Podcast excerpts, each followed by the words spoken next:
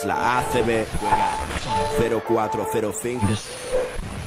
Igual, ¿esto qué es? ¿Esto qué es? Un rebote y un tiro de tres solo. ¿Esto qué es? Pero espera, espera, espera, espera, espera, espera, espera, espera, espera, espera, muchachón. ¿No te has parado a preguntarte? ¿Y qué es Picacas?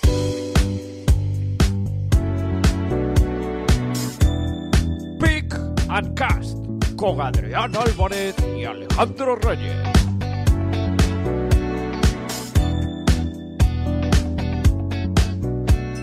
Buenos días, bienvenidos al episodio número 1 de la temporada 2, un episodio especial, pues porque hoy vamos a repasar un poco la guía de la CB para la siguiente temporada. Gente mm, que nos escribía por Twitter, pues ya estaba esperando sin, sin poder parar, escribiendo creo que ha sido Alejandro, eh, pues cuáles van a ser las nuevas plantillas, los nuevos equipos y como no me acompañan los de siempre para repasarlo por los mejores. Jaime, hola Jaime. Hola Adri, muy buenas tardes. Alejandro, ¿qué tal Alejandro? Muy bien, eh, enfadado porque, porque Jaime se tiene que sentir un privilegiado que Adri lo anunció antes que a mí, cosa que es rara. Y Jaime parece que aún sigue en clase con esa voz de dormido y a ver si le espabilamos un poquito. Yo creo que Alex No, ya le era, cogió- era, era una respuesta para ver cómo era vuestra reacción. Yo estoy completamente preparado para grabar el episodio 1 de la temporada 2 de Pick and Cast. Joder, ya hemos ¿cómo- cerrado ese primer círculo, ¿no? ¿cómo se sabe el guion e- este, este chaval? eh? Se lo sabe de lujo. Ya hemos cerrado Increíble, el increíble. primer círculo, esa temporada 1, que pues decidimos al final acabarla con el fin del Mundial. No podemos empezar este episodio sin recordar pues, a un grande del periodismo deportivo que, pues por otras cosas, pues a algunos nos gusta mucho el periodismo deportivo, el baloncesto, y suena así. deporte, alegría y amistad. ¡Hola, hola! ¡Hola, hola! ¡Hola, hola! ¡Hola, hola! ¡Comienza tiempo de juego!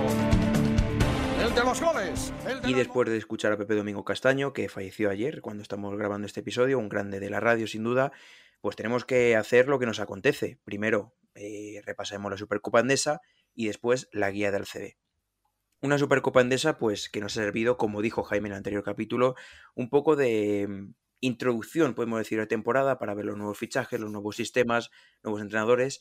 Así que empezamos con el que fue el primer partido, el clásico, Barcelona 80, Real Madrid 90.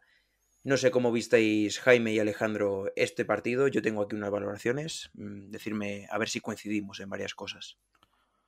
Vale, yo tengo que decir que, que como fui al pabellón, lo más llamativo, bueno, que ya no es llamativo, es, es muy tendencia, que cuando viajas por España a, cualquier pabellón, al Madrid se le, se le aplauda mucho cuando juega contra el Barça, pero me llamó la atención especialmente que eh, el pabellón entero estaba volcado con el Real Madrid y, y la verdad es que el equipo, pues para no ser local, yo creo que principalmente también influyó mucho el retorno de, de Facu a Murcia. Em, para no ser local del todo, el Madrid se sintió un poco como en casa y, y respondió bien, sobre todo la segunda parte. A partir de. Yo siempre digo que cuando hay clásicos, el Barça va hacia abajo cuando le meten un triple sobre la bocina, que pasa en todos los clásicos. Este caso fue, fue Sergio Rodríguez al final del primer cuarto. Y los, primeros, los mejores minutos del Barça los vimos a final del primer cuarto y a partir de ahí tuvimos otro buen arreón al inicio del segundo, pero toda la segunda parte fue, fue del Madrid y me pareció un equipo mucho más hecho. Alejandro. Sí, más o menos también coincido con, con Jaime en lo de que, bueno, al final solo hay que ver que el Real Madrid sigue con la misma plantilla que la temporada pasada, menos, menos algún retoque, y ese retoque ha sido positivo, como es el fichaje de Facundo Campaso. Y sí que es cierto que después en el Barça ha habido muchas caras nuevas, empezando por el banquillo, y, y bueno, eh, hay jugadores que todavía necesitan eh, adaptarse, como Jabari Parker, Billy, eh, los jugadores también tienen que ir conociendo un poco a Roger Grimau, pero mm, más que quedarme con que me ha gustado el Madrid, que al final es lo de es lo de todos los años, ¿no? Eh, mantienen un bloque y por individuales, por individualidades y por buen juego, pues acaban ganando. Quería centrarme un poco más en, en la derrota del Barça porque ha habido cosas que mm, no he logrado entender y bueno, no sé si queréis que, profundice un poquillo más, pero hay un par de cosas que de momento me chirrían. Pues ya sabéis que podéis interrumpir cuando queráis. Vamos a hacer esto un poco más debate, un poco más dinámico. Yo me he apuntado por aquí algunas cosas, seguramente que coincidan con Alejandro. La primera es que no la pro, no show. Creo que nos lo dijo por privado Jaime. En el momento en el que la Provítola, que si no me equivoco metió 27 puntos ante Real Madrid, desapareció, pues el Barcelona se vino abajo y al fin y al cabo pues se terminó el partido con ese 80-90. Luego los fichajes mmm, no aparecieron, o aparecieron pero no se lo dejaron. Mm, creo que se fue al hospital finalmente eh, Darío Brizuela. Mm, estaba pensando, no me sale el nombre, Javari Parker. Tampoco le vimos gran cosa, le vimos fallar un mate que podía haber sido antideportiva. Vila Hernán Gómez con ese tapón en contra eh, de Tavares. Y pues bueno, yo el Parra, pues que tampoco podemos estar muy contentos porque algunos tiros no fueron los, los mejores elegidos. No sé si vosotros creéis que no fueron los mejores debuts, por lo menos, en, en, esta Supercopa. Alejandro, empezamos contigo. Pues mira, coincido con lo que dices de... Mmm, lo de Brizuela fue una auténtica pena. Es más, creo que de los fichajes del Barça era el, el que más ganas tenía por ver cómo se adaptaba al, al esquema nuevo. Eh, con Billy Hernán Gómez, eh, bueno, debutar bueno, redebutar en ACB y hacerlo ante un gigante como es Walter Tavares no es fácil. Eh, recibió dos tapones, 0 de 6 en tiros de campo y menos 3, siendo el único jugador del Barça con una valoración negativa. Mm, Joel Parra es la sensación que llevo desde que lo ficharon. Creo que su puede dar un rendimiento bueno, pero creo que va a ser de los jugadores más olvidados por Roger Grimau. Eh, veo por delante, por lo menos en la rotación, a Kalinic y Alex Sabrines para ese puesto de 3. Para el 4 sí que es cierto que con la marcha de, de Mirotic da Silva, pues parece que ha recuperado minutos. Incluso Javari Parker creo que puede estar por delante de, de, Parra siempre y cuando se juegue algún sistema para el, para el jugador estadounidense, porque la verdad es que eh, lo comentabais, eh, desaparecido, pero más bien porque tampoco le llegaron balones. Sí que tuvo ese, ese mate fallido, un triple desde la esquina, pero es que no le llegaron eh, ocasiones de poder, de poder eh, encarar al aro, de poder anotar desde fuera y, y, así es muy difícil. Jaime, estoy seguro que en el campo se ve muy distinto. Yo sí que me fijé, por ejemplo, este Barça, pues muy diferente de Grimao al de Jessica Vicius, sobre todo en las transiciones, muy rápidas, triples en carrera, triples muy rápidos. ¿Viste lo mismo? Sí, yo creo que está muy bien que el Barça priorice correr más porque tiene equipo para ello, porque Vesely es un gran tráiler, Da Silva es un gran tráiler, Satoransky es un gran iniciador de contragolpes, pero para mí hay dos cosas que el Barça hace muy mal ayer, bueno, ayer el sábado. Una es eh, priorizar tanto el salir a correr que despreocupa la defensa cuando probablemente de una defensa más intensa saquen más contraataques, como es el caso del Unicaja ante el Madrid, del que luego hablaremos. Y luego, sobre todo, es el ataque en estático que, que es inexistente, es falto de ideas es un poco, como decías antes, como yo comenté por el grupo, eh, la Pro Show se depende, es dependencia total de, total de la Provítola y cuando la Provítola no está para jugar, el que tiene que cubrir esa baza de, de, jugador un poco autosuficiente que se sale del esquema debe ser Brizuela y Brizuela pues eh, se llevó un golpe durísimo, ya, creo que en la primera jugada que tocó el balón, sí. entonces pues eh, ahí perdió, creo que perdió buena parte del, del planteamiento del Barça. Y luego. Lo que. Nada, termino. Lo que dice Alex. Creo que, que lo que tiene que hacer el Barça, sobre todo, es entender y fabricar poco a poco nuevos sistemas para jugar en estático que, que no tiene para potenciar a Jabari Parker, para, para potenciar a Billy. Y cuando tenga más semanas de entrenamiento, pues seguro que vemos una versión mejor porque la del sábado fue insuficiente. Y luego tenemos que hablar del Madrid. Hemos hablado ya del Barça. El Madrid creo que bastante sólido. Creo que asustó en un primer partido diciendo, ostras, qué buena plantilla de Real Madrid y con Campazzo, mmm, no sé cómo decirlo, eh, saliéndose en el campo. Sin embargo, sí que hay que destacar a Sergio Llull, que ha venido bastante mal del Mundial y posiblemente por decir sus promedios el otro día, creo que son 9 minutos, 2 puntos, 1 de 5 en tiros de 2, 0 de 3 en triples y un menos 4.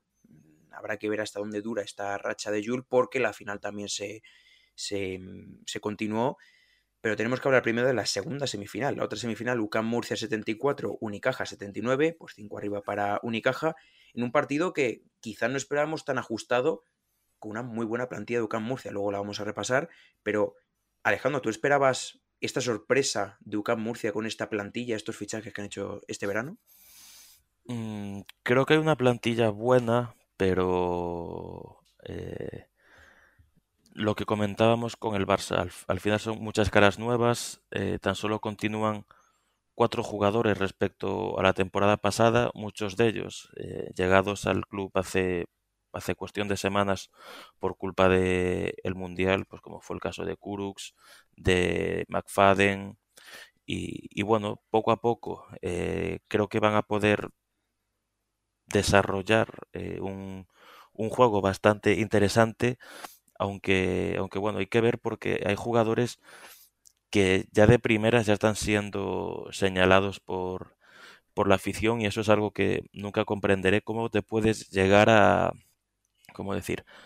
¿Cómo puedes juzgar ya por un partido o por una pretemporada? Porque no sé vosotros, pero yo la Supercopa la considero pretemporada por mucho que sea un título en juego y demás, eh, no quita que se juegue a principios de septiembre, la liga no empieza hasta finales de mes, entonces eh, creo que los equipos necesitan periodo de adaptación y los nuevos y los nuevos equipos con nuevos fichajes todavía necesitan mucho más. Creo que fue buena noticia en UCAM Murcia, eh, Musa Diané con 13 puntos, 4 de 6 en tiro de 2, 19 mm, de valoración. Y por parte de Unicaja, pues la verdad que todos jugaron bien, a pesar de las bajas. Creo que jugaron bien, Jaime, dímelo tú, tú lo viste desde ahí. Lo mismo, ¿no? El juego de Unicaja, mucho movimiento de balón, muy rápido, mucho triple, mucha transición. Lo de siempre, lo digo Navarro, ¿no? Pues sí, eh, la verdad es que Unicaja empezó el partido bien, tuvo un partido en general. A mí me gustó mucho el partido de Unicaja porque dio la sensación en varios momentos de que era muy superior a UCAM Murcia, pero luego no conseguía materializar porque tuvimos un buen Melvin Ejim, tuvimos un buen Osetkowski, Kendrick Perry, pues como dices tú, un poco los de siempre. Pero cuando se ponían más 8, más 10, más 12, que vimos a final del tercer cuarto, principios del último, tuvimos reacción de UCAM por, por fallos tontos, por un poco falta de concentración. Y es lo que, lo que no me gustó de, de Unicaja. Además es que UCAM se aprovechó muchísimo de la falta de, de interiores de, de, los malagueños y creo que eso puede ser una de las grandes bazas de, de los murcianos esta temporada porque la pareja Radovic-Birgander eh, da un montón de segundas oportunidades al ataque y en un, en un esquema en el que puedan coincidir Hackanson y Dylan Ennis que son muy autosuficientes con un 3 como San Ross que es un poco el pegamento creo que la pareja Radovic-Birgander va a venir muy bien a, a UCAM para, para, seguir dando tiros y continuaciones y buenos bloqueos a, a, una batería exterior muy potente. A mí me gustó, me gustó más en la semifinal UCAM que Unicaja, pese a la victoria de Unicaja. Y ya llegamos a una final, Unicaja Real Madrid, pues viejos conocidos de la temporada anterior en la Copa del Rey. Por cierto, a todo esto decir que no jugó González, tampoco jugó Mario Sánchez Superi. Y empezamos sin un Gavidec, que no sabíamos muy bien qué había pasado. Imaginamos que pues, descanso por alguna lesión o algo. Se lo llevó el Real Madrid, 88-81. Y el Real Madrid, pues un poco de lo mismo, ¿no? Campacho, yo creo que deslumbrando, Sana Musa metiendo sus puntos y Tavares, pues siendo una de las piezas clave del Real Madrid. Jul, muy mal también, a pesar de ser creo que uno de los jugadores con, con más, más, menos, eh, aunque no sé si está así, perdón, con sí. menos, más, menos, con un más 3. Con un mejor, más, menos eh, de 17 con él en pista y 3 de valoración. 3 de valoración. Sin embargo, el que más valoración tuvo el Real Madrid fue Campazzo, pues lógicamente. Que por cierto, un Campazzo, un Campazzo que se llevó el, el MVP del torneo.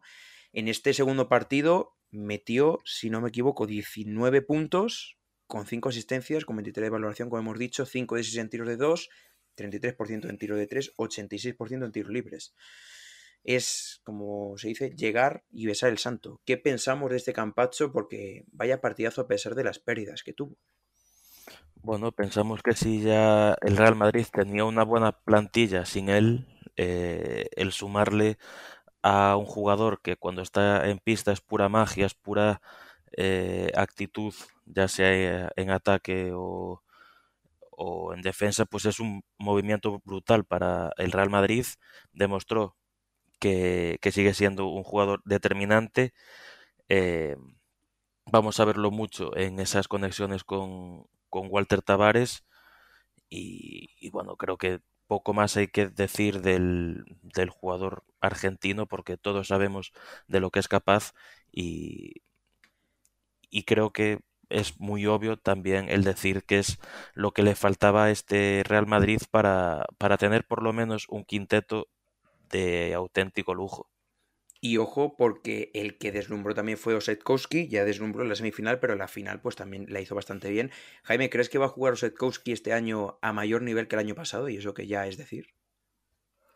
Yo creo que sí, pero pongo un asterisco porque a mí me ha gustado mucho Osetkowski como 5 y yo creo que esa posición de 5 no es la que contempla Ivonne Navarro para, para el jugador, porque en realidad es un ala pivot que está jugando ahí porque es el, el único grande ante las bajas de Kravish, que es el pivot titular, de Yankuba Sima y de Augusto Lima. A mí me ha gustado mucho Setkowski porque permitía a Unicaja hacer una defensa muy agresiva del pick and roll, tanto a Campazo como a, como a Sergio Rodríguez, entonces forzó muchísimas pérdidas y pudo correr, que es lo que, lo que más le gusta a Unicaja, y todo eso pues viene de, de la intensidad de Osetkowski, que permite a, a, Perry pues hacer un 2 contra 1 muy fuerte, que Campazo intente pasar al pivot, que en teoría se queda solo, pero le nublan la línea de pase, y a partir de ahí es donde saca la ventaja Unicaja. Ahora ya, igual que saca de ahí la ventaja Unicaja, cuando sienta a y Buen Navarro y saca tanto a Diop como a Baji, que es un canterano eh, que aún no está preparado para eso y no tiene ninguna culpa, es donde se le va el partido, tanto en el segundo cuarto como después de remontar en el tercero yendo tres arriba y dos arriba, el último minuto que juega Diop, en un minuto el Madrid hace un 0-7 de parcial. Pues aquí acabó la Supercopa, el Real Madrid campeón, una vez más, creo que ya van seis seguidas. Y con todo esto voy a aprovechar para hablar de la norma de los codos esta temporada, que se ha puesto bastante moda en esta Supercopa. Este año, por lo visto, los árbitros van a sancionar más esta falta en ataque con los codos y yo creo que se vio cuatro o cinco veces o seis para quien vio los tres partidos de Supercopa, así que vamos a estar atentos porque este año creo que van a estar muy atentos. Con todo esto, Jaime Alex, pasamos a la mini guía ACB, que por cierto nos la trae, bueno, vamos a decir, esto parece una publicidad de la mano de Alejandro Reyes, que esta vez, si no me equivoco, pues no va a colaborar con la revista Gigantes, creo, ahora no, lo va a contar bien él, pero siempre en Twitter, siendo fiel a sus seguidores y siendo fiel a Picancas. Hace los honores, Alejandro. Sí, bueno, después de dos años colaborando con, pues casi te diría que con el medio eh, por excelencia del baloncesto eh, español, pues eh, dejo de colaborar con ellos, pero eso no significa que no, pues que como tú bien has dicho, ¿no? Que no enseñe cositas para nuestros seguidores y para mis seguidores. Y bueno, eh, recordar que tienen fijado en, en, mi perfil un enlace que lleva pues a lo que podría ser una guía, eh, pero guía solo numérica con Liga Andesa, Leboro, Liga Femenina, Euroliga, Eurocup y Champions. Y bueno, pues eh, es un documento perfecto para poder hacer un balance de lo que se nos avecina en esta Liga Andesa que yo creo que es el primer año de los últimos 5 o 6 que no sabría decir por lo menos un equipo al que veo fijo en, en Leboro, cosa que los últimos años sí. Así que eso habla muy bien de, de cómo han hecho los de lo que han hecho los clubes durante este verano y sobre todo que la liga andesa cada año es un poquito mejor de lo que ya lo venía siendo años antes pues ya veremos si este Excel al final podemos hacer algo en Twitter, como hicimos con el Mundial, que yo creo que fue un éxito. Mientras Alejandro va abriendo el Excel, que seguro que ya lo tiene abierto, voy a decir, yo pienso, Jaime, que Alejandro debe ir leyendo los nombres y leyendo los equipos, tú y yo aportando lo que podamos aportar, aunque sea poco. Y nada, con todo esto, pues Alejandro, empezamos con el primero, que si no me equivoco, el campeón de la Supercopa, el Real Madrid, que tampoco hay mucho que decir, ¿no? No, lo único que podemos decir es, bueno, lo que, lo que comentábamos antes, Facundo Campaso es el único fichaje por el momento y parece que así se va a quedar de este Real Madrid. Podemos contar también con Hugo González como jugador del primer equipo por lo menos tal, y- tal y como aparece representado en, en la página web de la ACB. Y por el resto, pues bueno, en el puesto de base tenemos a Carlos Alocén, Facundo Campaso y Sergio Rodríguez. Escoltas, Sergio Yul, eh, Sergio Yul, Fabián Coser, Rudy Fernández y Sanan Musa. Alero, Gavidec y Alberto Abalde y Mario Gesson ya, pero bueno, sabemos que en el Real Madrid eh, hay una gran flexibilidad dentro de los puestos. A la pivot, Gershon Yabusel y Eli Ndiaye y puesto de pivots para Walter Tavares y Vincent Poirier.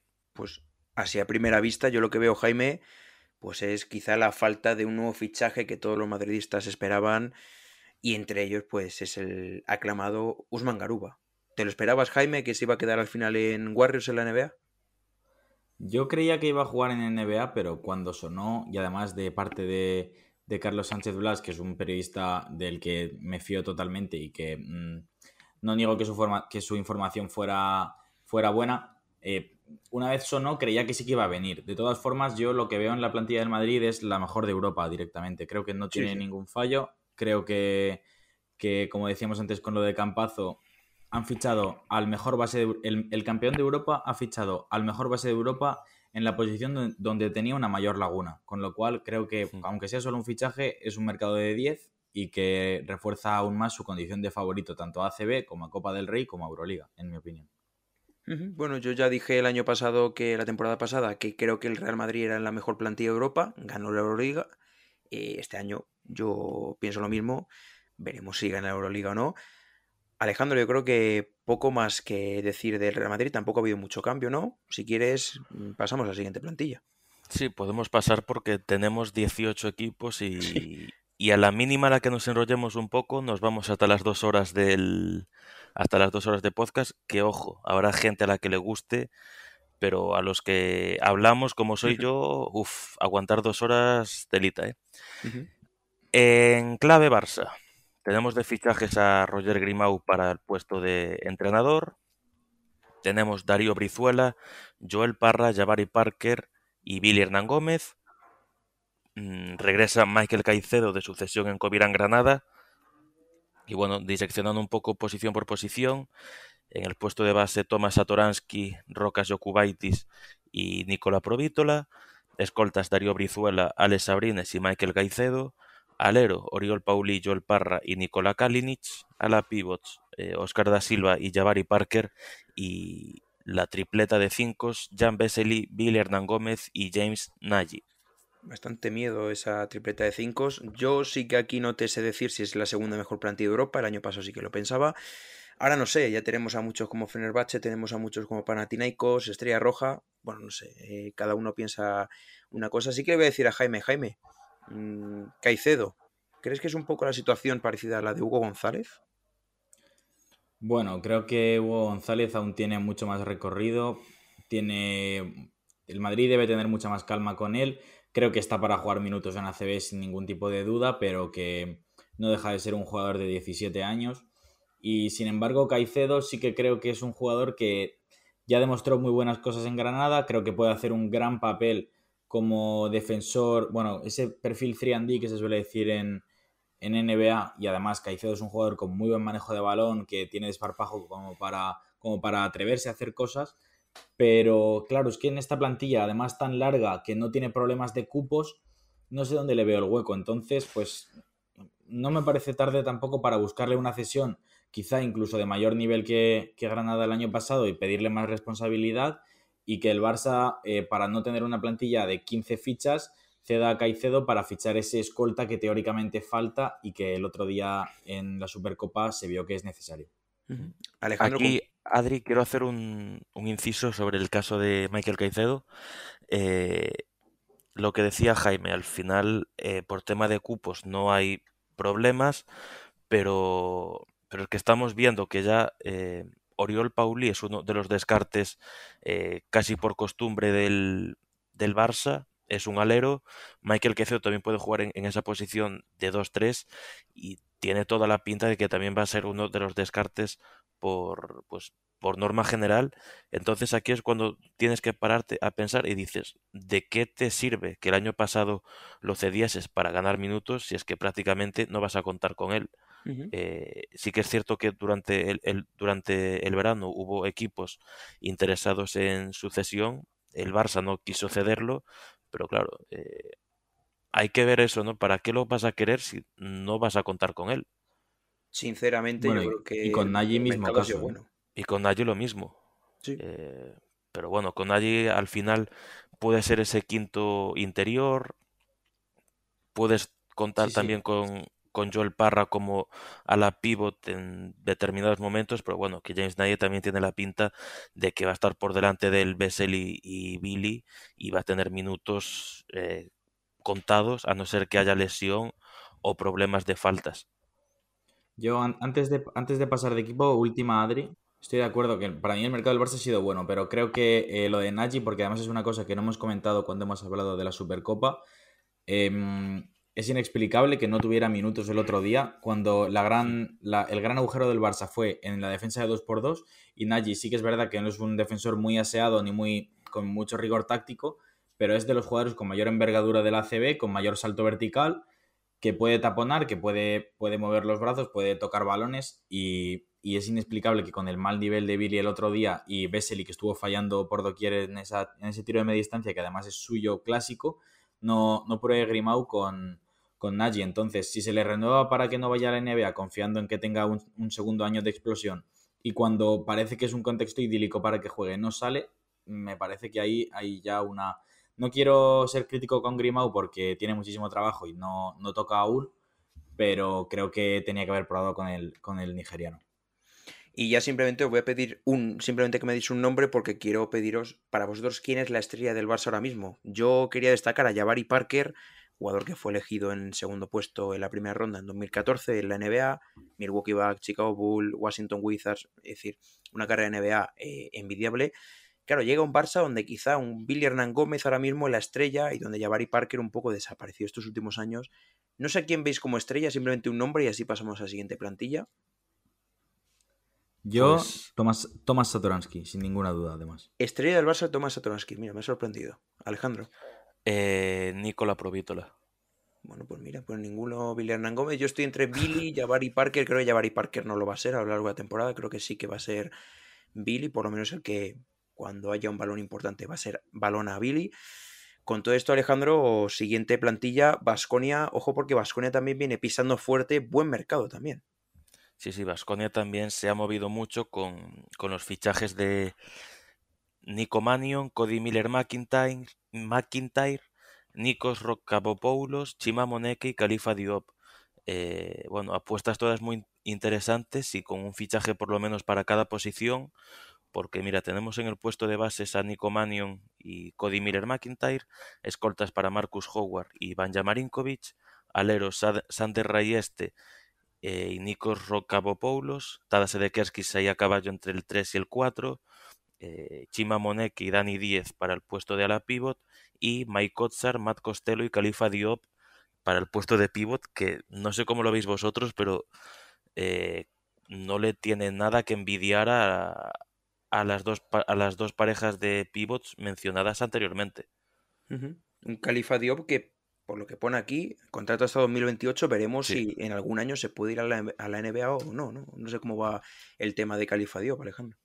Bueno, es contrato de larga duración y, y desde luego que cuando firmas a un jugador como él con un contrato tan largo es porque en cierto modo tienes esa tienes esa esperanza de que en algún momento sí que te pueda sí que te pueda dar el salto a la NBA y con ello pues llevar una buena pasta en, eh, en tema de de cláusula.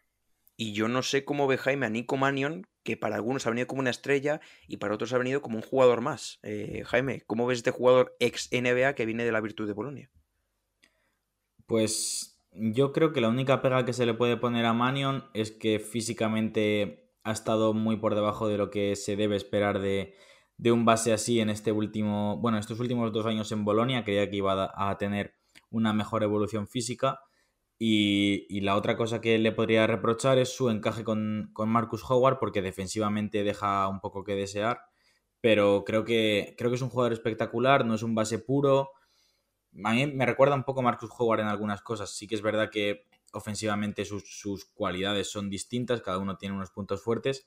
Pero creo que Manion sí que viene a Basconia a ser prácticamente un líder y, y, a reivindicarse un poco porque en Bolonia no, no despuntó todo lo que debería.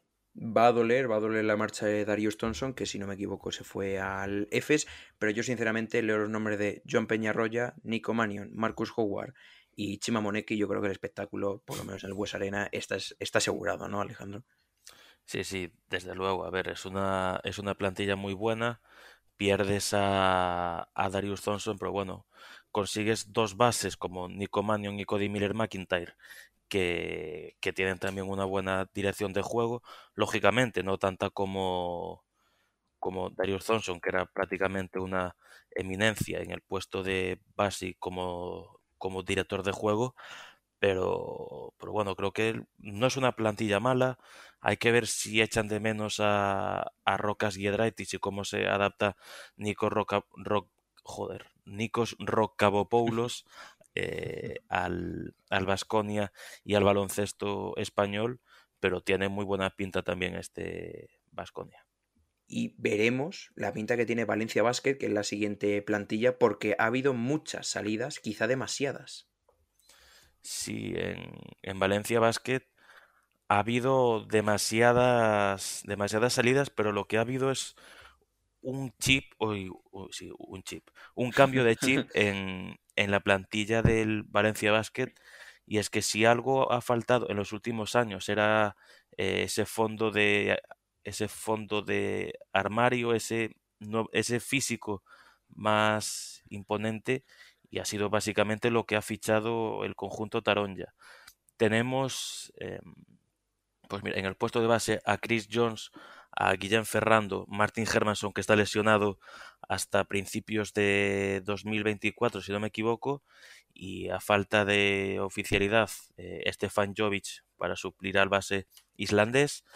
Tenemos en el puesto de escolta a Josep Puerto, Jared Harper y Cassius Robertson. Aleros, Víctor Claver y Xavi López Arostegui, este último también lesionado. Tenemos a Semi Oyeleye, que puede, puede jugar también de 3 y de 4. Y a la pivot para Damien Inglis y Jaime Pradilla y en el puesto de 5 Bubacar Touré y Brandon Davis. Pues yo no sé, yo opino, si Jaime opina lo mismo, que Valencia Basket esta temporada, por lo menos Alex Mumbrú se la juega, ¿no? Después de una temporada regulera, incluso mala, podemos decir, la temporada pasada, esta temporada, pues mínimo playoffs fácil, ¿no? Sí, yo también creo que tampoco diría se la juega porque, pues como dices tú, son palabras quizá mayores, pero está claro que Valencia necesita un rendimiento muy superior al del año pasado, sobre todo en, en ACB, porque sí que es verdad que siempre en Valencia las miradas están puestas en esa consecución del playoff de Euroliga, porque es lo que les garantiza volver a jugarla el año siguiente, pero creo que eso hizo que el año pasado descuidaran mucho la, la ACB en, el que, en la que pues casi se quedan sin playoff. A mí me parece una gran plantilla lo que dice, lo que dice Alejandro. Creo que Creo que ha fichado en muchos puestos lo que les faltaba el año pasado. Creo que han fichado acorde a lo que Mumbrú pedía, que eso también es importante respecto a la confección de plantilla de, del curso anterior. Lo que pasa es que a mí me deja un poco frío pues eh, ese puesto de 1 o 2 porque hay mucha gente que critica a Jared Harper cuando a mí me parece que es de las mejores cosas que ha podido hacer Valencia es renovar a Jared Harper, pero creo que hay algunos perfiles pues un poco repetidos y que pueden echar en falta un segundo generador y han tenido pues mm, la suerte, no quiero decir porque la lesión de Hermanson para nada es suerte, pero el ver a Hermanson como base puro y no tener un segundo director que han encontrado en Jovic, eh, me parecía un error y creo que, que el fichar al serbio les va a venir muy bien para tener una plantilla superior a lo que pintaba en teoría. Quizá de donde van a venir los puntos van a ser pues de estos tres nombres. Chris Jones ya no demostró la temporada pasada. Brandon Davis, que viene del Armani Milán. Para algunos muy bueno, para mí, por ejemplo, para otros, pues bueno, alguien decente. Y luego, pues también tenemos Boba Touré, 12,5 puntos, 8,2 rebotes. Pues en la pintura, un animal que viene el Tofas Bursa, imagino que Alejandro le conocerá mejor que yo. Y también Semio Geleye, de Virtus de Bolonia. Por cierto, no hemos dicho que Scariolo pues ya no está en la Virtus, habría que tocarlo, sí o sí. Mm. Con todo esto, se- Alejandro, ya te dejo que pases a la siguiente plantilla o comente lo que quieras. Sí, antes de nada, se te está olvidando eh, que Valencia Basket ha fichado a Cassius Robertson, el mejor anotador de la pasada temporada, que vale, que lo hizo en un Monbus Obradoiro en el que tenía muchos galones, pero mm, está siendo uno de los nombres propios porque ha- hay muchas ganas de ver cómo se adapta a un nuevo ecosistema en el que ya no va a tener tantos balones para él, pero, pero sí que parte con ese rol de desatascador. 17 puntos por partido la temporada pasada. Sí, 17 puntos. Mm, no sé si partirá como escolta titular, pero desde luego no me cabe ningún ápice de duda de que va a ser de los... mm, va a estar entre los cinco máximos anotadores del Valencia Basket sin ningún tipo de duda, vamos. Pues Y otra cosa antes de pasar al otro equipo es que, em, hilándolo con lo de la marcha de Scariolo de la Virtus, se dice que eso puede estar relacionado a la pérdida de Simio Geleye en, en este mercado, porque era uno de los tres jugadores que Scariolo, aun aceptando la, la reducción de presupuesto que planteaban desde la, desde la directiva de la Virtus, quería, quería mantener en plantilla, por mantener, por eh, valorar un poco el nivel de fichaje que ha hecho Valencia Basket, un jugador muy cotizado en Europa. Muy bien visto ahí, Jaime, que además lo sacaron la declaración, no sé si fue Gigantes o... Sí, creo que fue Gigantes, que dijo, por lo menos no me toques estos tres jugadores, entre ellos Oyeleye, y lo tocaron y ya no sigue Escario, vaya. Qué casualidad. Pues Alejandro, Juventud, ¿qué pasa con este equipo? Porque yo, como valoración personal, sí que lo veo quizá algo inferior al año pasado. No sé cómo lo veis vosotros. Mm, yo lo veo algo mejor. Sí ¿Sí? que es cierto. Sí, yo sí. Eh, pero bueno, vamos a, a repasar un poco. Tenemos en, los, en el puesto de base a Guillem Vives y Andrés Félix. Escoltas, Andrew Andrius, Pau Rivas y Jordi Rodríguez. Aleros, Pep Busquets y Gianni Krag. Mm, A la pivot, de Sean Thomas, Miguel Allen, Vladimir Brosiansky y Rubén Prey, que aparece como jugador vinculado junto con el CB Prat. Y puesto de pivot para Ante Tomic y Chinanu Onuako, acá eh, tiros libres a la cuchara. Sí. Eh, de momento me genera dudas de Son Thomas, porque sí que es cierto que se le ha visto bastante impaciente en este inicio de, de temporada, bueno, en este inicio de pretemporada, pero desde luego que está llamado a ser un jugador importante para, para, la para Carlas Durán y tiene que volver a hacerse a un baloncesto como es el del ACB, pero si más o menos eh, se enfoca un poco en lo que la Peña necesita, creo que puede incluso mejorar a Joel Parra. Jaime. A mí Juventud me parece que mm, quizá esperaba algo más en el mercado a la hora de hacer una plantilla más larga, porque creo que confían mucho tanto en Pep Busquets como en Yannick Crack para el puesto de tres, además de, de dar ese paso adelante Miguel, Miguel Allen para formar ya a todos los efectos parte de, de la primera plantilla, pero sí que es verdad que los tres fichajes que ha hecho, Andrew Andrews, Deshaun Thomas y Chinanu Onuaku, bien podrían estar en equipos de Euroliga y jugando bastantes minutos, con lo cual creo que los fichajes son de calidad y les puede hacer, esos tres sobre todo, además de, de mantener bloque, le hacen uno de los grandes favoritos a, a la Eurocup. Ahora ya, mantener el nivel y seguir peleando por las semifinales de, de Liga Andesa, viendo cómo se han reforzado el resto de equipos, pues para nada es una quimera, pero quizás sea más complicado. Veremos con esa salida de Joel Parra, de Simon Mirkander, si no me equivoco. Veremos. Yo creo que aquí sí que hay discusión este equipo, pero bueno, es un equipo que sabemos que entre los siete primeros siempre le vamos a tener. Siete, seis primeros siempre va a estar, así que seguramente no decepcione. Lenovo Tenerife, ojo con este porque el año pasado ya dio mucha, mucha guerra y vamos a ver si va para arriba o para abajo. Sí, un, un Lenovo Tenerife al que, al que creo que se le está acabando eh, estos años magníficos, porque no recuerdo muy bien en dónde era, pero creo que la media de edad de la plantilla rondaba los 32 años. Y a ver, eh, está bien que, por ejemplo, Marcelino Huertas, por mucho que tenga 40 años, va a seguir siendo igual de bueno que cuando Sí. tenía 20 Es un extraterrestre. o, o que Gio Shermadini eh, va a seguir siendo probablemente eh, top 3 de mejores pivots de la liga. pero mm, a ver, posición por posición tenemos eh, Marceliño Huertas y Bruno Fittipaldo para el puesto de base. Tenemos Jaime Fernández eh, a, a caballo entre el 1 y el 2. Eh, Alex López, Sasu Salin y Joan Sastre para el puesto de escolta. Elgin Cook, Aaron Dornekamp y, Edgar Vicedo, que también puede jugar de 4 para el puesto de alero. Tim Abromaitis de 4 y Gio Sermadini, Frank Guerra y Dusan Ristich como eh, pivots para Chus Vidorreta. Yo decir que quizá el núcleo, lo que es el núcleo, no parece a simple vista que se haya movido mucho. Marceliño, eh, José Armadín y Jaime Fernández como suplencia. Sí que es verdad que se han movido eh, por el entrenador de San Ristic, que Mm. calidad increíble, a pesar de esos ocho- 8,5 puntos por partido.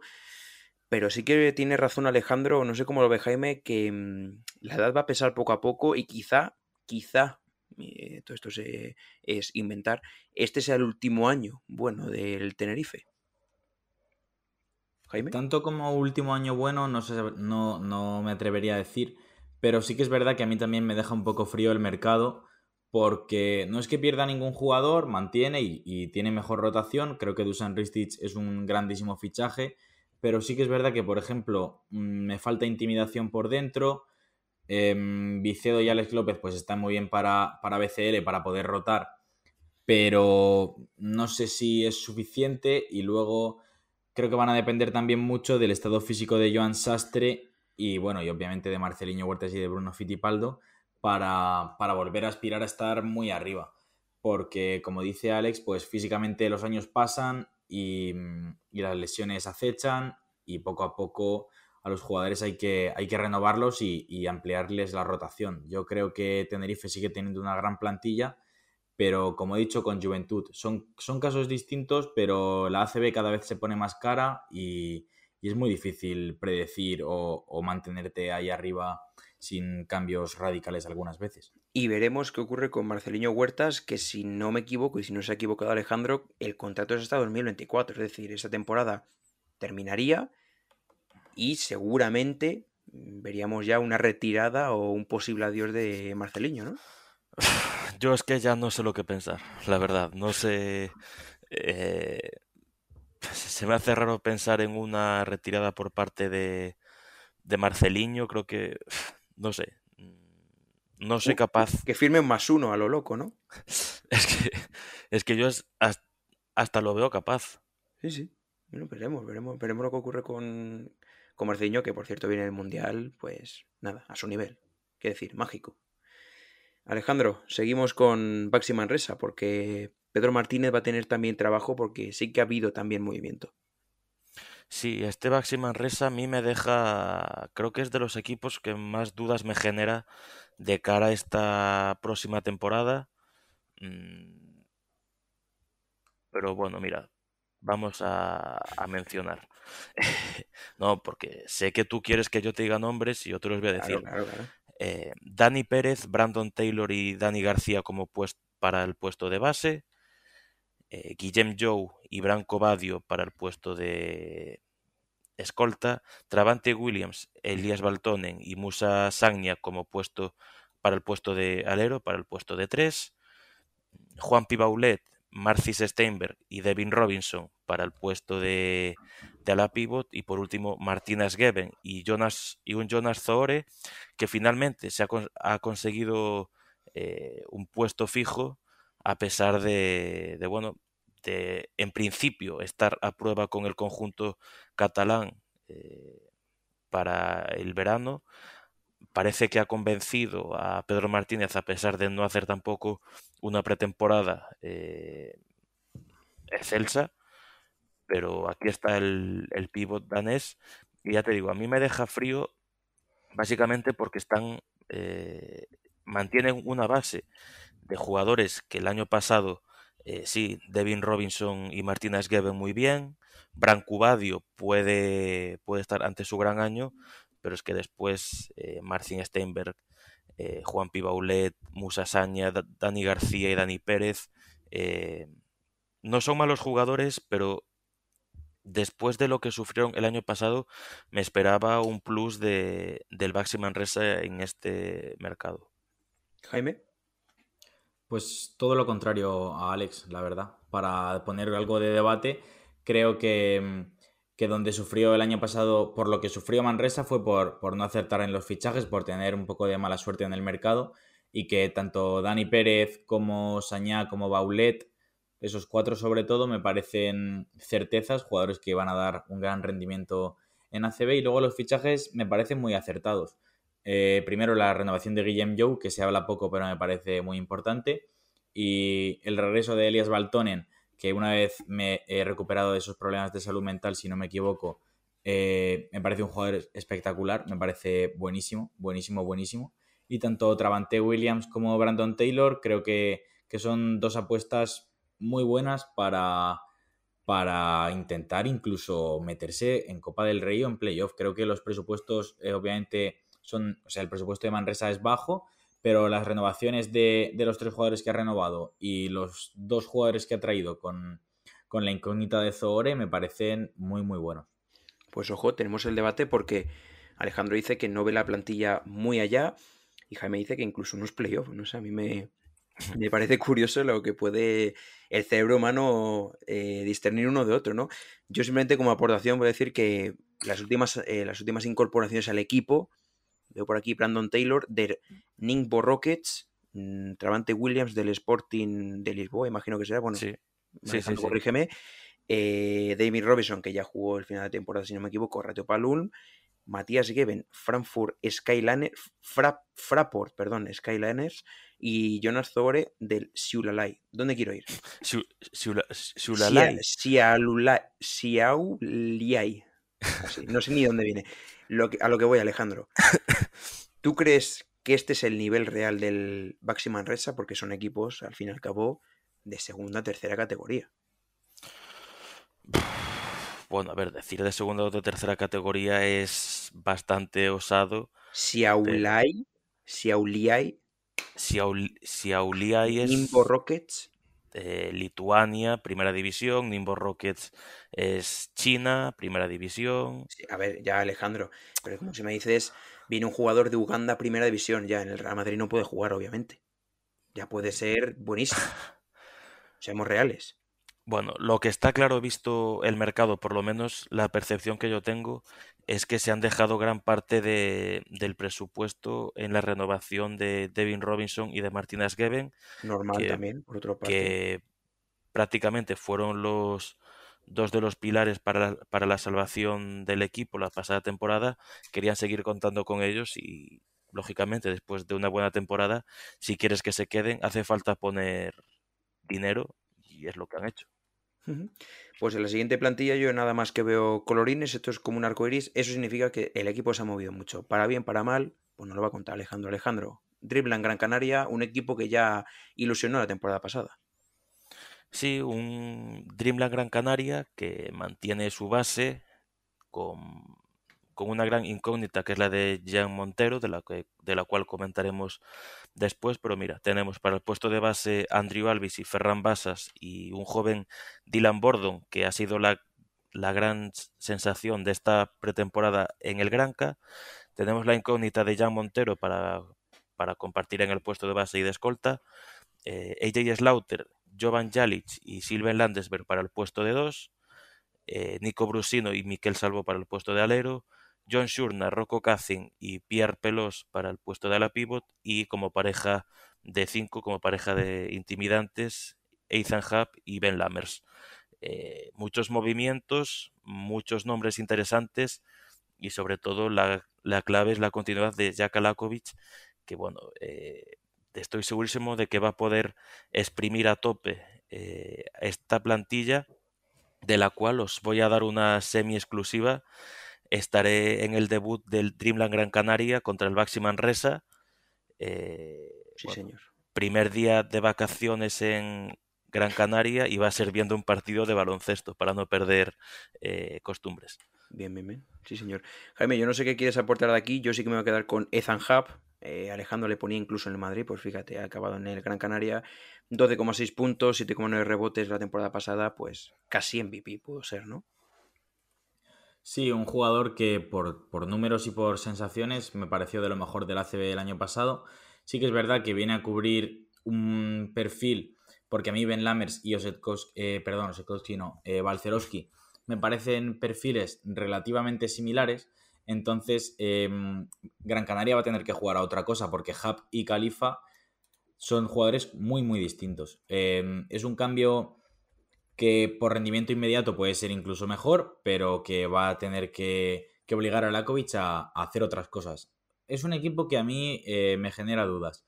Yo lo de Landersberg em, no puedo decir nada porque creo que llevo mucho tiempo sin, sin seguirle la pista, pero me parece que quizá llega un poco pasado de rosca. Y, luego, pues, de la continuidad o no continuidad de Jan Montero va a depender mucho, buena parte de las aspiraciones de, los isleños. Un Balcerowski que, por cierto, pudo ir a Celtics. Era una aportación así rápida. Alejandro, pasamos con la siguiente. Suneville Basket. Yo hablo y me voy. Este es Adri, eh, dejo la cuñita y salgo corriendo. Sur de Bilbao Basket, eh, aquí sí que hay muchos colorines. Mm, Melvin Panzar y Alex Renfro para el puesto de bases, Adam Smith, Tomeu Rigo y Cristian Culamae eh, escoltas, alero para Alex Reyes y Xavi Rabaseda, ala pivot Denzel Anderson y Zix de Reader y puesto de pivot para Giorgio Salpuris, Sasha Kileya Jones y Trigby Linason. Todo ello comandado por un Jaume Ponsarnau que, bueno, sorprendió a muchos después de su última temporada en el Casemón Zaragoza había muchas dudas de lo que podía hacer con este Bilbao Basket y después de una temporada buena, eh, este año para mí mejoran plantilla y jugadores muy interesantes a los que seguir en la pista como Melvin Panzar o Cis de Reader. Sí, también tenemos por aquí Kulamae, que creo que le conocerá bastante bien del Diet Cabelis, Alejandro. Adam Smith va a ser seguramente uno de los máximos anotadores de esta temporada, 14,2 puntos, pues ya sabemos ahí, clean, clean caja, como decimos el año pasado. Y luego un Melvin Panzer, 15,1 puntos la temporada pasada en el Valladolid. Voy a decirlo en el buen sentido, estoy un poco harto en el buen sentido de escuchar ya a Melvin Panzer. Jaime, dime un poquito, sé que tú le controlas, ¿quién es Melvin Panzer? Porque llevo escuchando toda la pretemporada. Pues Melvin Panzer para mí eh, desde la salida de Michael, Carrera, eh, de Michael Carrera el año pasado de la Leboro rumbo a Gran Canaria, es el mejor jugador de la categoría, es, hace, es un dominio bestial el año pasado en, en Leboro, un jugador que, pedía el salto a gritos y yo creo que era un poco subasta y el que, el que se lo llevara del ACB pues se iba a llevar uno de los fichajes del verano, por lo menos según mi criterio. y, un, Bilbao que y un gran cupo. Sí, eso es lo, que, quería, lo que quería decir, que además es cupo.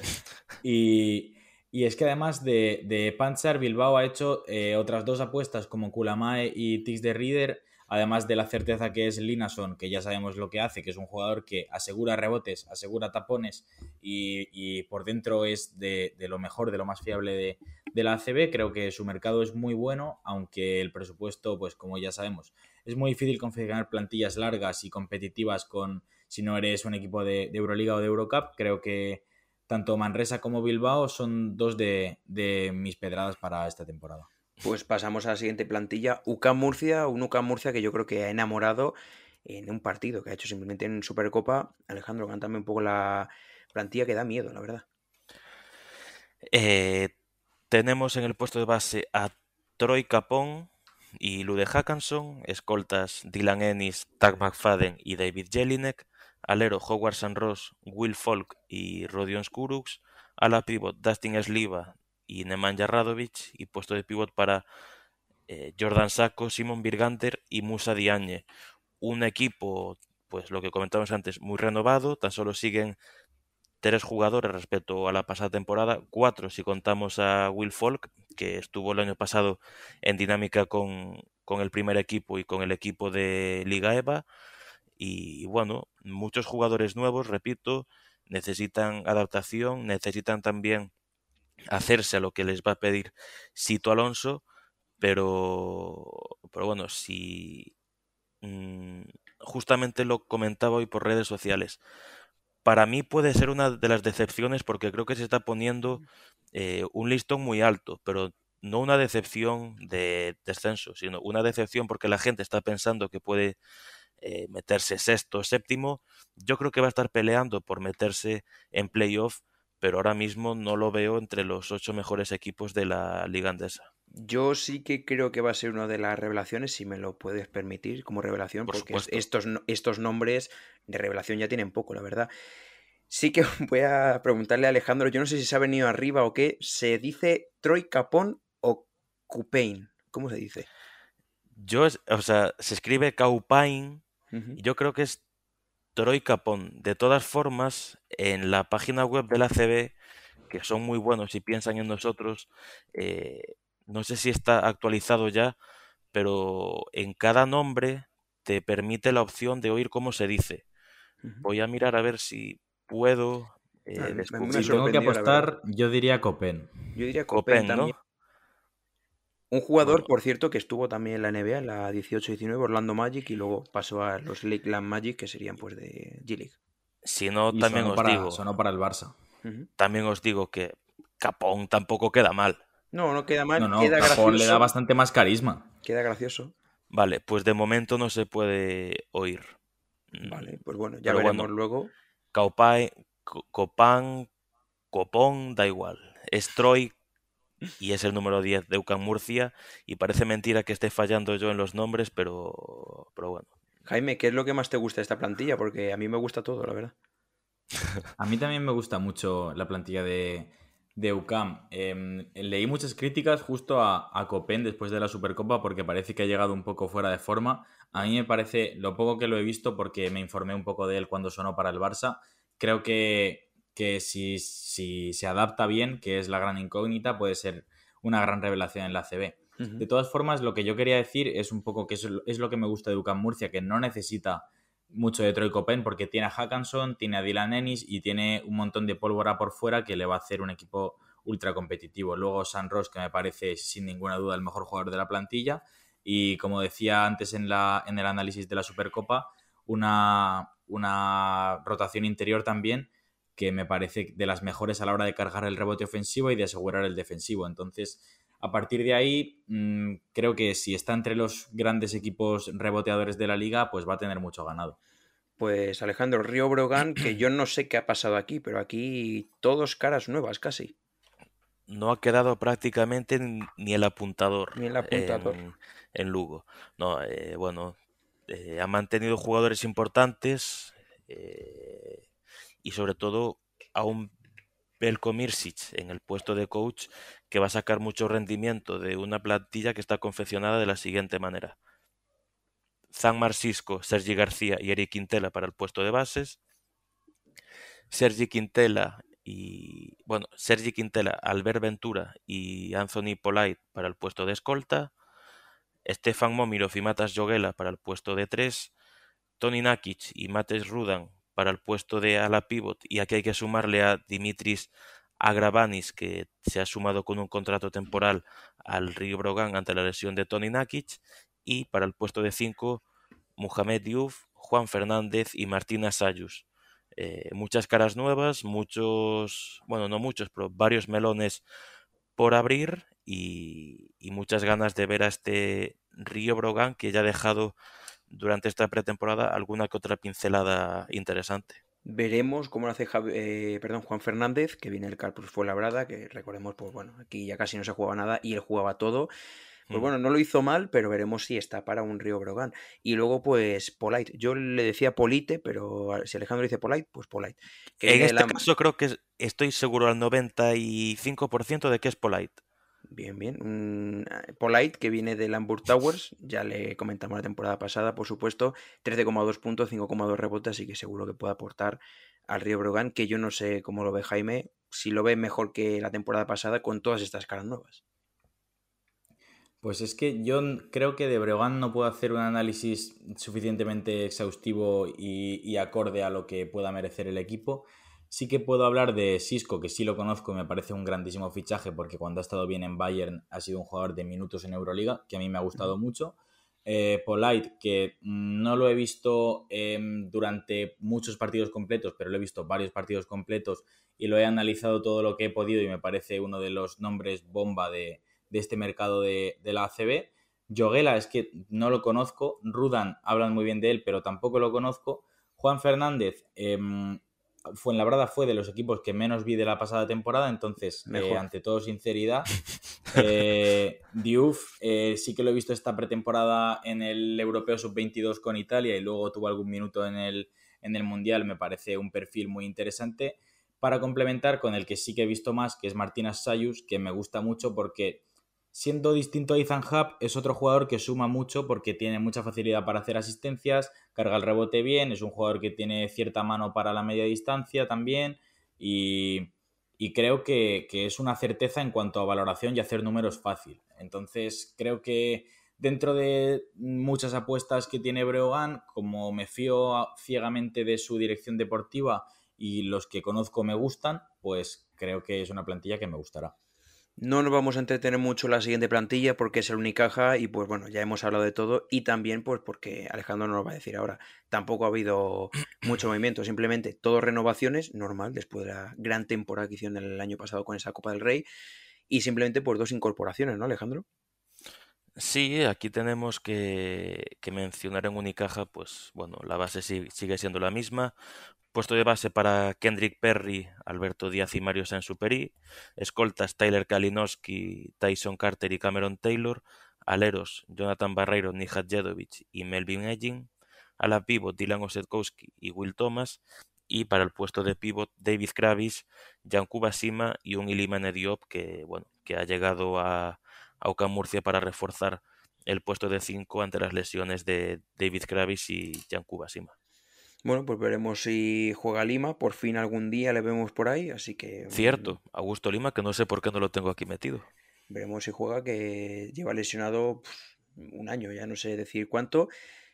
Jaime, aquí me, vas a perdonar, no te voy a dar paso porque yo creo que es que... Mm, lo siento por los fans de Unicaja. Solo voy a decir que Cam Taylor es top 3 mejores fichajes de la ACB. Sí, sí, por Ojo. supuesto. Cameron Taylor, 14,5 puntos, es una barbaridad, ya le hemos visto a Supercopa. Quitando eso, Unicaja es la misma plantilla que el año pasado. Coral, gran equipo, gran entrenador y yo creo que solo queda disfrutar. Honores para Monbus, Obradoiro, que pues Alejandro va a ser el, el pregonero ¿no? de Monbus, a ver. El pregonero que va a cantar a los cuatro vientos. Eh, bueno, con Moncho Fernández en el banquillo por lo menos hasta 2025, el Monbus Obradoiro se va a plantar esta temporada con Eric Washington, Paul Figueras y Fernando Zurbriggen para el puesto de base, Sergio Huguet, Rigoberto Mendoza y Jordan Howard, el hermano de Marcus, para el puesto de escolta, Álvaro Muñoz y Thomas Scrap para el puesto de tres, precisamente de tres, eh, Teres Tinkel y Alex Suárez para el puesto de cuatro, y Rubén Guerrero, Marek Blasevich y Artem Pustoboy, uno de los jugadores más queridos de toda la historia del Monbus Obradoiro, regresa a casa y una plantilla para estar emocionados a pesar de una pretemporada pues gris, podemos decir. Jaime, mm, aportaciones sobre el Monbus Obradoiro. Yo sí que no voy a mentir, creo que Monbus es de los equipos que siempre tengo más eh, eh, descontrolado, por decirlo de alguna manera.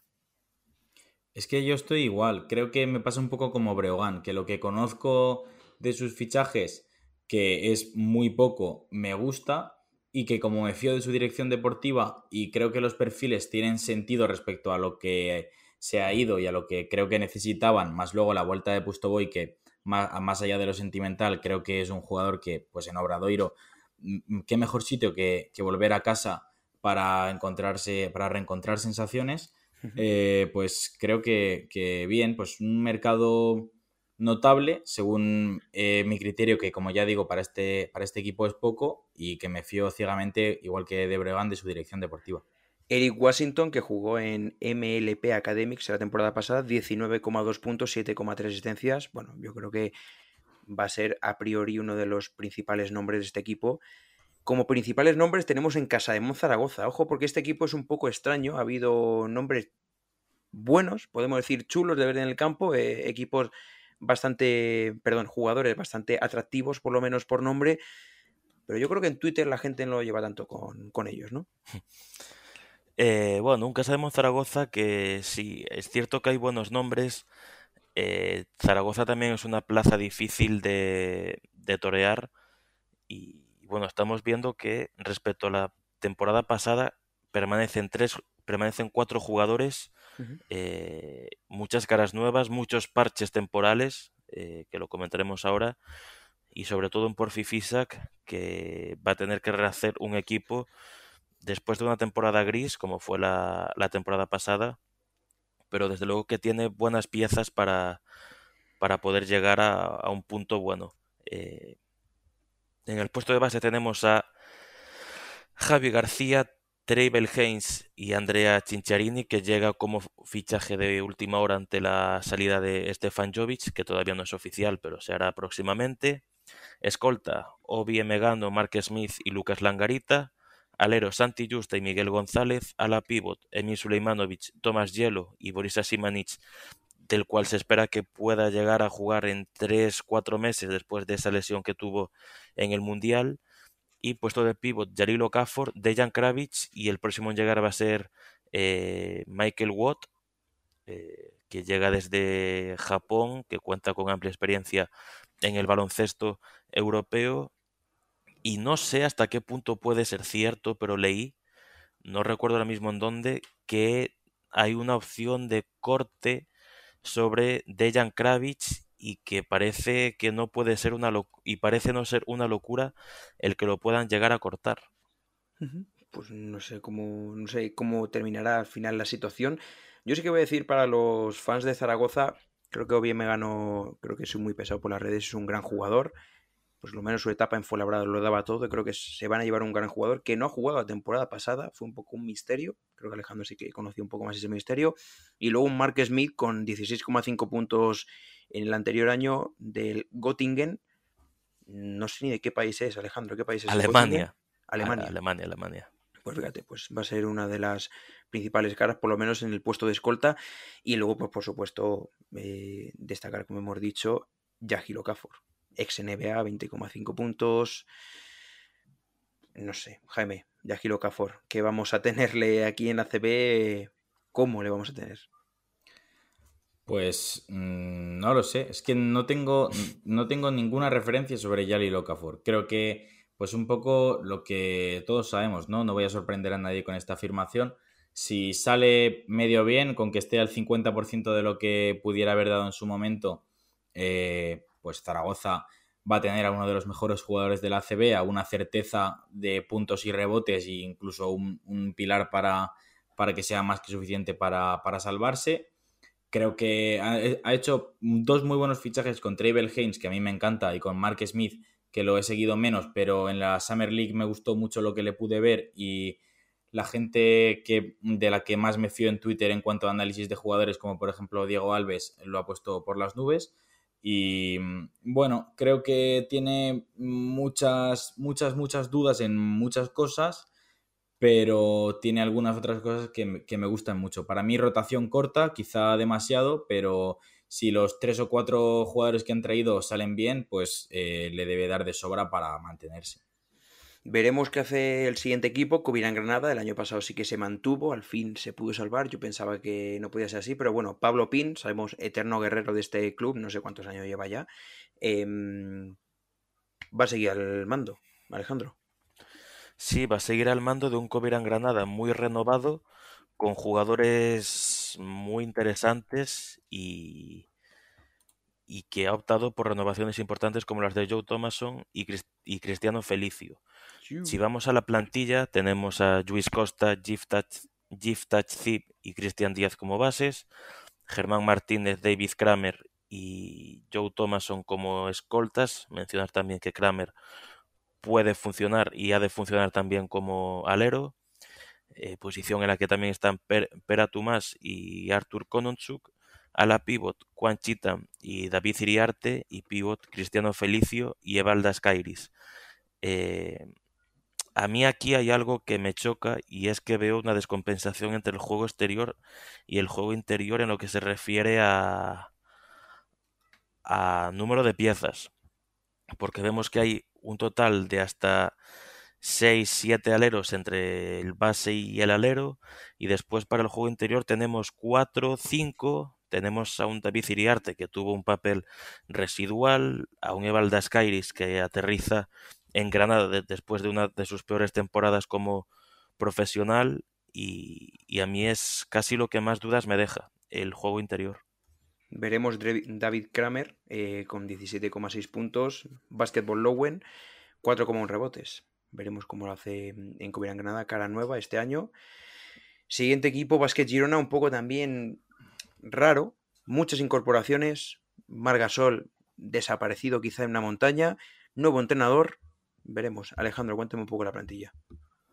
Bueno, antes de nada, Adri, eh, te ha saltado a Jaime. No sé si quiere hacer Perdón, alguna, perdón, Jaime, perdón, no me había dado cuenta. Perdonado, perdonado. No me había dado alguna cuenta. Ah, objeción sobre Covirán. Granada.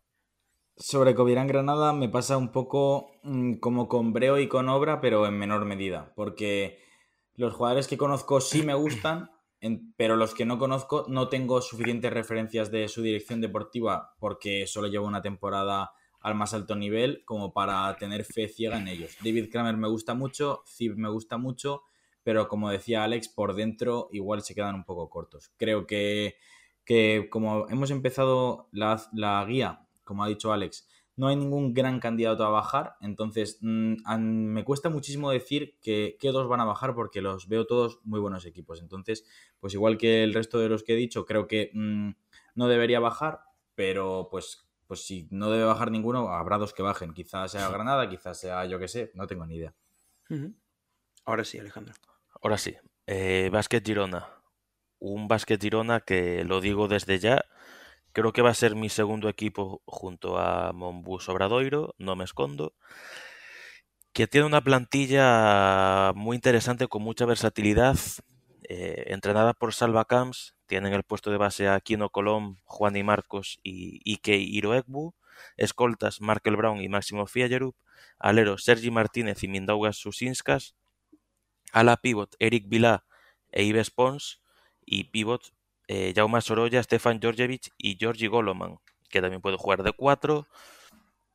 Eh, muy interesante la plantilla del Basket Girona, que no sé hasta qué punto puede echar de menos a, a Margasol, pero si hablamos de, de plantilla y de piezas, sí que es cierto que hay muchas caras nuevas, solo siguen cuatro jugadores respecto a la temporada pasada, eh, con cambio de entrenador incluido, pero veo mucha juventud, veo muchos jugadores interesantes que están ante su gran oportunidad para explotar y solo voy a decir mucho ojo a Juan y Marcos, no digo nada más.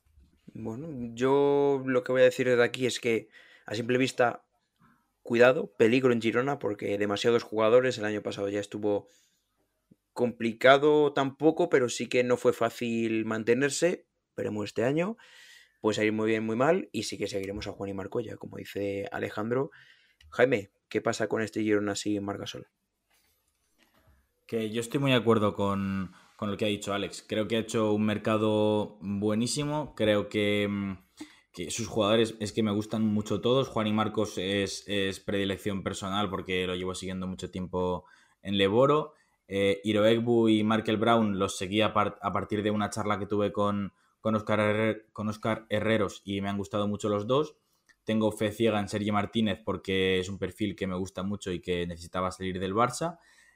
Y por dentro, Yves Pons, eh, a mí me gusta, creo que quizá tenga, se tengan las expectativas demasiado altas, pero, pero me gusta. Y el que me gusta mucho de lo que le vi en la Liga Catalana y en un par de ratos, entonces mm, quizá mi opinión eh, no tenga tanto, tanto valor o quizá sus tres partidos hayan sido eh, los mejores de su carrera, es Golomán como 5, porque el otro día en la continuación eh, fue un martillo pilón.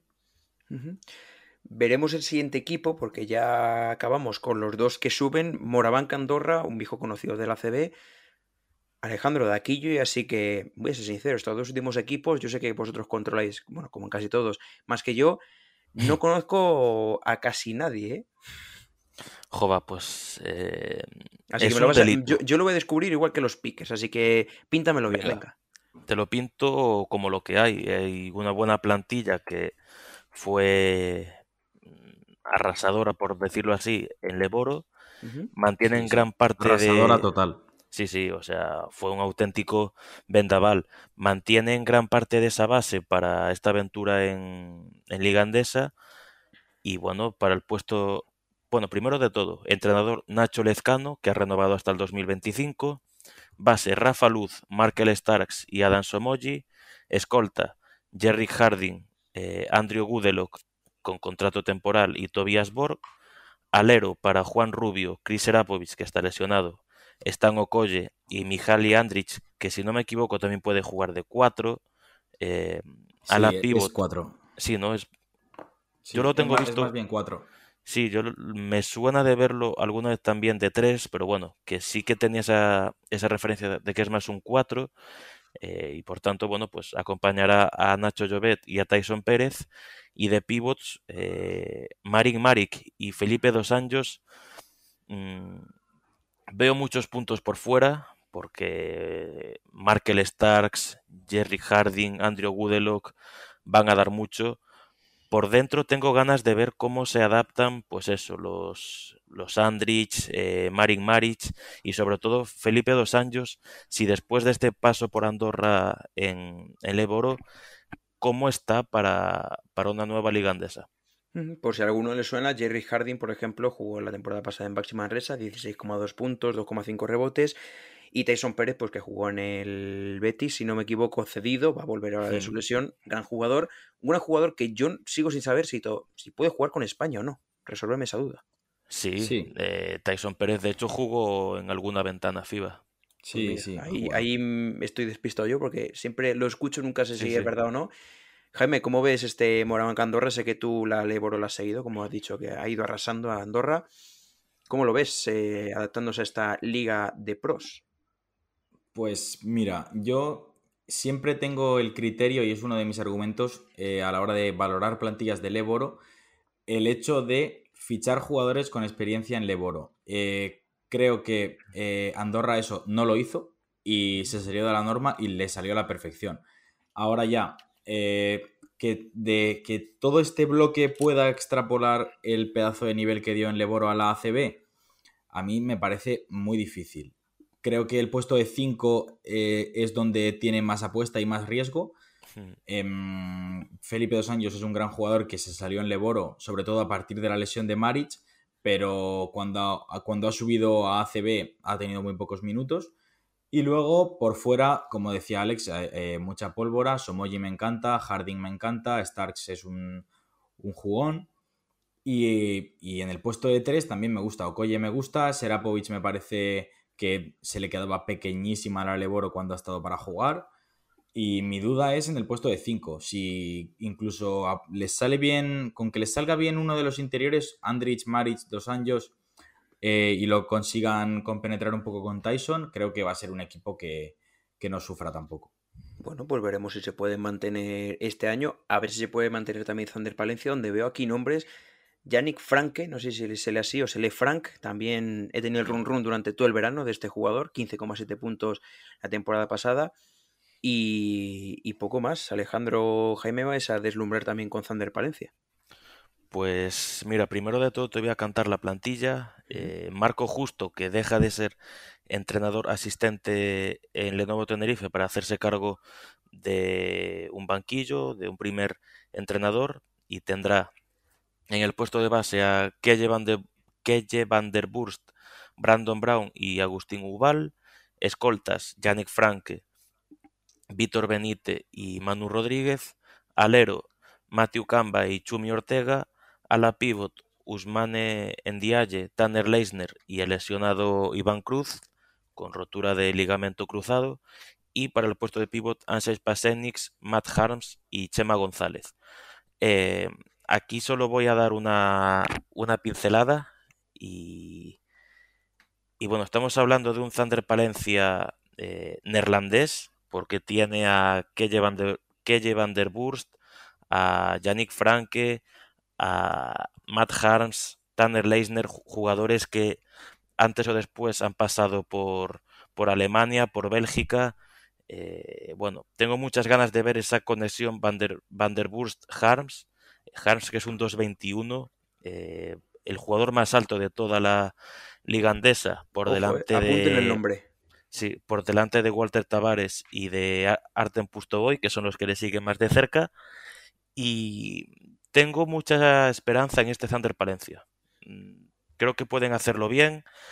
Lógicamente hay muchas incógnitas, pero si por ejemplo comparamos con el mercado de del Moraván Andorra, veo que sí que han fichado jugadores algo más contrastados, por lo menos para lo que es eh, ACB y esos jugadores como Víctor Benítez, Pasegnix, Brandon Brown, que a pesar de no haber jugado nunca en la ACB, también conoce muy bien el baloncesto europeo y bueno, me gusta mucho Zander Palencia. ¿Opinas lo mismo que Alex? Jaime ha fichado esos jugadores bien para ACB. Pues yo es que te puedo hablar de los que ha mantenido del Eboro, porque de los fichajes conozco a Ubal, que a mí me gusta, pero creo que necesitaba un año en Leboro después de su, de su cesión tanto a, tanto a Abreu como a, como a Bilbao. Creo que la siguiente cesión correspondía en Leboro. Totalmente. Em, Víctor Benítez me parece un jugador que físicamente ya está muy cascado y que va a depender Em, de lo que pueda aportar en cuanto a piernas Frank. Eh, si Frank está eh, bien de piernas, pues Benítez tendrá mucho ganado porque tendrá menos, menos necesidad de defender. Y lo que, lo que te digo, lo que te puedo decir es que Pasegnis me parece un gran fichaje porque lo que hemos visto de él en ACB es de ser un jugador buenísimo. Y los dos que trae de oro, porque Manuel Rodríguez y Chema González son jugadores un poco de fin de rotación, tanto Camba como Chumi Ortega me parecen dos aleros muy muy buenos para, para ACB. Creo que estos dos sí que estaban más que preparados para dar el salto. Chumi Ortega es una de las evoluciones eh, de jugador más espectaculares que yo he visto nunca, porque lo he visto jugar en EVA contra el equipo de, mi ciudad, luego en Plata y luego en Oro infinitas veces, y, ahora en ACB. O sea, quien lo hubiera visto en, en, Liga EVA nunca hubiera imaginado que iba a jugar en ACB, pero me alegro muchísimo por él y creo que está más que preparado. Y Canva va a sorprender porque es un todoterreno que descubrió Araberry hace ya varios años, ha sido un fijo del Aleboro y este año, pues aparte de haberse salido igual que los dos o tres anteriores, pues lo ha culminado con mucho más oficio y, entendiendo un rol de ser un jugador no tan protagonista con balón, sino de, ser eh, partícipe de una plantilla que, ganara partidos. Y creo que ese cambio de mentalidad lo hace a un mejor jugador y un gran un gran asset, como dicen en Inglaterra y, en Estados Unidos, para esta plantilla de Palencia. Pues muchas gracias Alejandro. Culminamos esta guía ACB de 18 equipos, pues primero con los, con los horarios de la próxima jornada, que es el próximo fin de semana, ya sabéis, este que en el que estáis escuchando el podcast, y luego una pequeña predicción. Los horarios, lo digo rápido, sábado 23, Valencia Basket, Girona a las 6, UCAM Murcia Cubira Granada a las 6, Zander Palencia, Monbus Obradiro a las 8.45, Lenovo Tenerife Unicaja a las 8.45 y ya el domingo 24, Zaragoza Real Madrid a las 12.30, Baxi Manresa Gran Canaria a la 1, Moraván Candorra Bilbao Basket a las 5, Basconia Río Brogan a las 5 y Barcelona Juventud de Badalona para cerrar esta jornada 1 a las 6 y media. Vamos a hacer aquí unos pequeños quintetos que hemos hecho, cada uno se ha encargado de una cosa. Yo hecho el quinteto que creo que puede ser el mejor quinteto de esta temporada, o por lo menos el que hay que apuntar como jugadores top. En el puesto de base, Campazzo. En el puesto de escolta, Marcus Howard. Alero, Sana Musa. En el puesto de cuatro, aquí dudo entre Jabari Parker o Dylan Setkowski. Creo que va a ser Jabari Parker. Aunque Setkowski creo que sí que va a dar un paso adelante y más por lo que hemos visto esta Supercopa. Y en el puesto de cinco, creo que entre Tavares y Billy Hernán Gómez, creo que se va a quedar un poco atrás eh, Sermadini, pero he elegido a Billy Hernán No sé qué opinan mis compañeros de este, de este quinteto. Mm, a mí me ha sorprendido muchísimo que no hayas puesto a Walter Tavares. Por lo demás, eh, habría coincidido con Campazzo, Howard, Musa. De ala pivot, quizás. A la pivot de la posición donde más dudas he tenido, hay que decirlo. ¿eh? Quizás. Mmm... al 4. Sí, o mm. Yeleye, o incluso Chima Monet, que si coge muchos minutos y responsabilidad en Basconia. Bueno. Y después sí. Por el resto está más o menos. A mí me, eh, eh, te agradezco la confianza, pero apostar por esos dos interiores del Barça ahora mismo me parece arriesgado cuanto menos. Ojalá tengas razón, porque como dice Alex, por fuera estoy de acuerdo. Sí, sí. Pues lo que sí que le interesa a la gente es el mejor quinteto de fichajes que se ha encargado Jaime. Eh, a ver, yo aquí he ido un pelín más allá y he hecho fichajes que no han debutado en ACB, ¿vale? Porque Ah, si bueno. no está claro Bien. que Campazo sería parte de él. Sí, sí. Entonces he puesto a Nico Manion como base porque confío en, en su talento. He puesto a Polite de escolta. Eh, sé que es un 2-3, pero eh, me cuadraba mejor así, entonces lo he puesto de 2. He puesto a Oyeleye de 3 porque creo que va a ser un 3 grande y no, y no un 4. Sé que puede jugar puntualmente al 4, pero creo que donde es diferencial de verdad es como 3 grande. A Yves Pons en el 4 porque es uno de esos jugadores de los que se va a hablar siempre por lo espectacular que es, pero que viendo la confección de plantilla de, de Girona, creo que aparte de, de ser espectacular puede, puede dar un gran rendimiento. Y de 5 he puesto a, a Onuaku porque desde que llegó a Europa ha dominado y como decía Diego Alves, que le vuelvo a citar, es prácticamente un plan de juego ofensivo él solo, no necesita muchos sistemas y, y creo que, que es tan bueno y tan dominante físicamente que, que había que meterlo sí o sí. Pues curioso, curioso. Ahora pasamos ya al apartado un poco más friki, que yo sé que le gusta a Alejandro, y se ha encargado de hacer del mejor quinteto joven. A ver qué nombre nos deja Alejandro. Eh, sí, mejor quinteto joven, pero quiero hacer un último inciso, Adri, eh, del mejor quinteto de fichajes a esos cinco jugadores que ha nombrado. eh, se me ha ido el nombre, Jaime, perdona. Quería añadir tres nombres. eh, a mayores podemos ponerlos para el banquillo. Juan y Marcos en su debut en ACB. eh, Jordan Howard, Monbus Obradoiro y Matt Harms, del que ya le hemos echado muchas flores con el Thunder cerca de poner a Valencia. Matt Harms. Sí, yo estos tres los tendría fijos y creo que se podrían complementar bien con los del quinteto de Jaime. Y mi mejor quinteto joven, aquí he tenido muchas dudas, pero, pero bueno, eh, Kelle Van Der Burst. Bueno, antes de nada, especificar que hemos puesto límite en el 2001. Todo- todos estos jugadores han sido nacidos eh, de, 2000 de 2001 en adelante. No Así que Madre mía. Sí, sí. Kelle Van der Burst del Thunder Palencia, Lucas Langarita, Casamón Zaragoza, Cis de Rieder, Sander, eh, Sander, sí, Surne Bilbao Basket, Mates Rudan, eh, Río Brogan y Califa Diop, que aunque parezca mentira, Sí. todavía tiene la edad límite para estar en el quinteto joven, eh, Califa Diop de Basconia. Bueno, pues ahí están los futuros jugadores que veremos en la ACB, quién sabe, siendo algún día estrellas. Sí que quería dejar también por aquí las predicciones que hemos hecho cada uno esta mañana en el tweet que hemos puesto. Mi campeón de liga, Barcelona, Copa del Rey Real Madrid, MVP Billy Hernán Gómez, jugador revelación Brandon Davis, jugador de excepción Yahil Okafor, creo que no va a ser tan bueno como lo que la gente se espera, así lo hemos dicho Jaime y yo. Equipo revelación UCAM Murcia, si se me permite, lo repito. Y equipo de excepción Juventud, repito que creo que el nivel es un poco menor que el año pasado, así que creo que va a decepcionar algo, aunque entrando a playoffs, por supuesto. Jaime ha dicho que Real Madrid va a ganar la Liga, la Copa del Rey también. MVP, Tyson Pérez, mm, primer triple de Jaime, que bueno, no es Ojo. triple, a lo mejor luego nos cae a la boca, pero bastante bien. Jugador revelación, Polite. Jugador de excepción, Landersberg. Eh, equipo revelación, Manresa. Y equipo de excepción, Zaragoza. Jaime, antes de pasar a Alejandro, ¿algo que decir? No, nada. eh, esas tres apuestas, sé, que son tres apuestas. Bueno, creo que Polite no es tan apuesta, es, es, una, es un poco ir más a lo seguro. Tyson Pérez eh, me parece una máquina de hacer números, eh, igual que se lo ha llevado Shermadini o, ha, o ha peleado por Air Hub. Creo que es un perfil eh, muy propenso a, estar en la lucha por el MVP si, si está centrado y, y juega muchos minutos.